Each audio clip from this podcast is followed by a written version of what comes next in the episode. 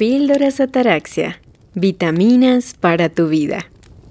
Ataraxia viene del griego que significa imperturbabilidad del espíritu, ausencia de turbación y serenidad en relación con el alma, la razón y los sentimientos.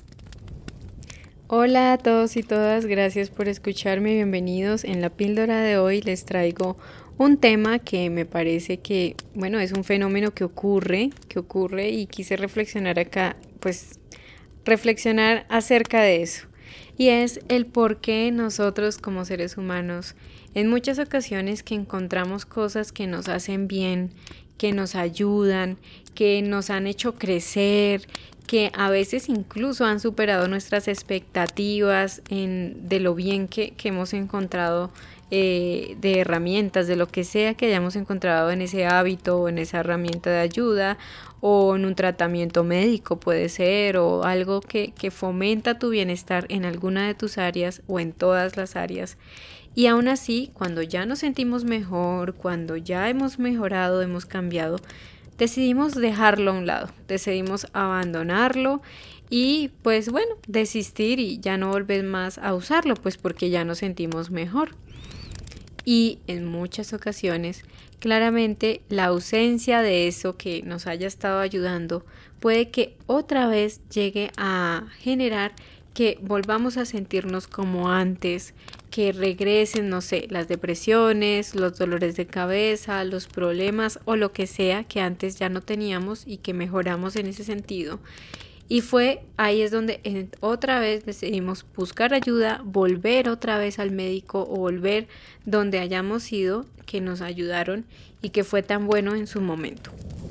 Creo que parece a simple vista un fenómeno algo, no sé, inocuo, algo insignificante, pero sucede. Y como les decía, puede ser incluso, no sé, ir a hacer yoga, hacer algún deporte, Em, ir a un terapeuta, buscar ayuda en algún lugar, hacer deporte, algo, algo que sea que se haya vuelto un hábito bueno para nosotros, pero que cuando ya logramos tener esa mejoría, mejoría que tanto teníamos o incluso cuando nos empezamos a sentir bien, ya no seguimos con ese nuevo hábito que habíamos adquirido y eh, a veces también eso pasa mucho en lo que es en cuanto a la salud, ¿no?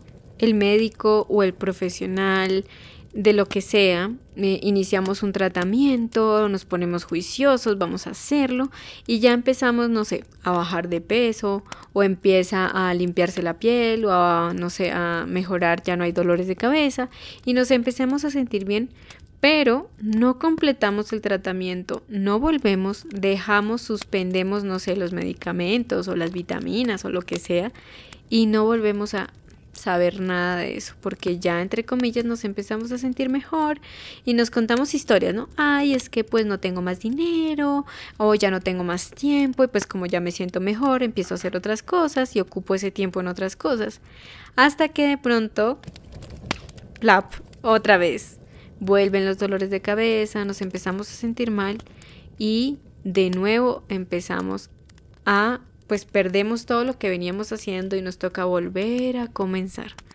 Entonces, pues quise reflexionar acerca de ese fenómeno, ¿no? Como de, abandonar. De pronto puede ser autosabotaje, puede ser eh, falta de compromiso con nosotros mismos.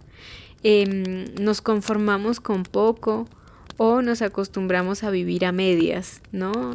Yo pienso que en parte los procesos que he podido ir haciendo y lo que he podido compartir con otras personas en mi diario vivir puede ser también la falta de compromiso.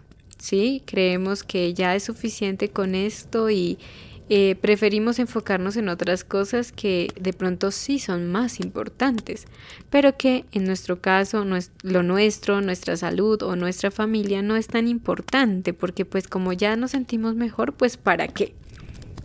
Otro que pasa es que cuando empezamos a sentirnos tan bien de salud, empezamos a sentirnos muy bien en, nuestro interior, en lo que sea que hayamos estado buscando, a veces pasa que nos sobreviene como un aburrimiento, porque ya no estamos como con eso que queríamos sacar de nuestra vida.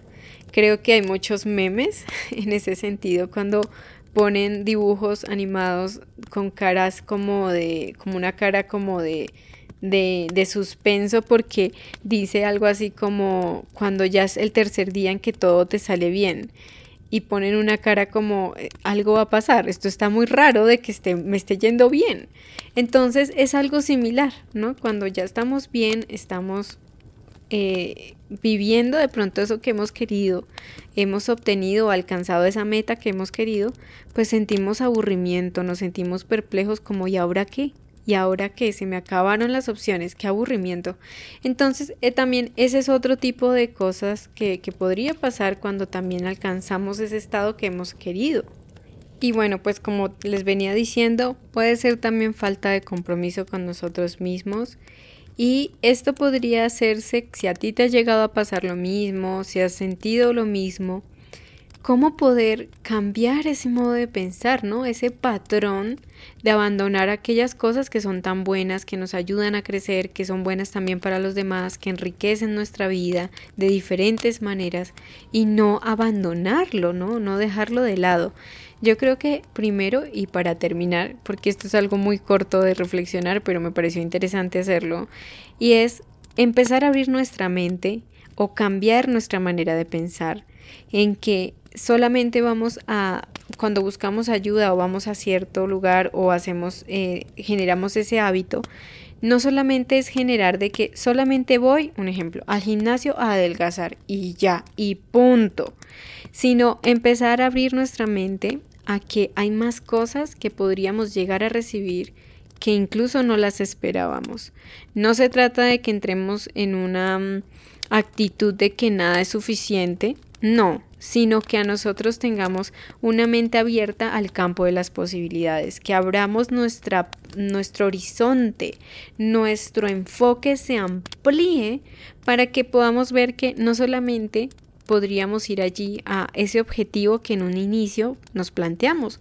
A veces durante el camino surgen otros objetivos, surgen otras metas, cambiamos de opinión y eso también es válido. Entonces, es un constante cambio activo, ¿sí? No es como que voy al gimnasio para adelgazar y nada más. Adelgazo logro la meta y como ya estoy en la meta, vuelvo a mis antiguos hábitos de alimentación, de sedentarismo y otra vez el efecto rebote, el tan famoso efecto rebote.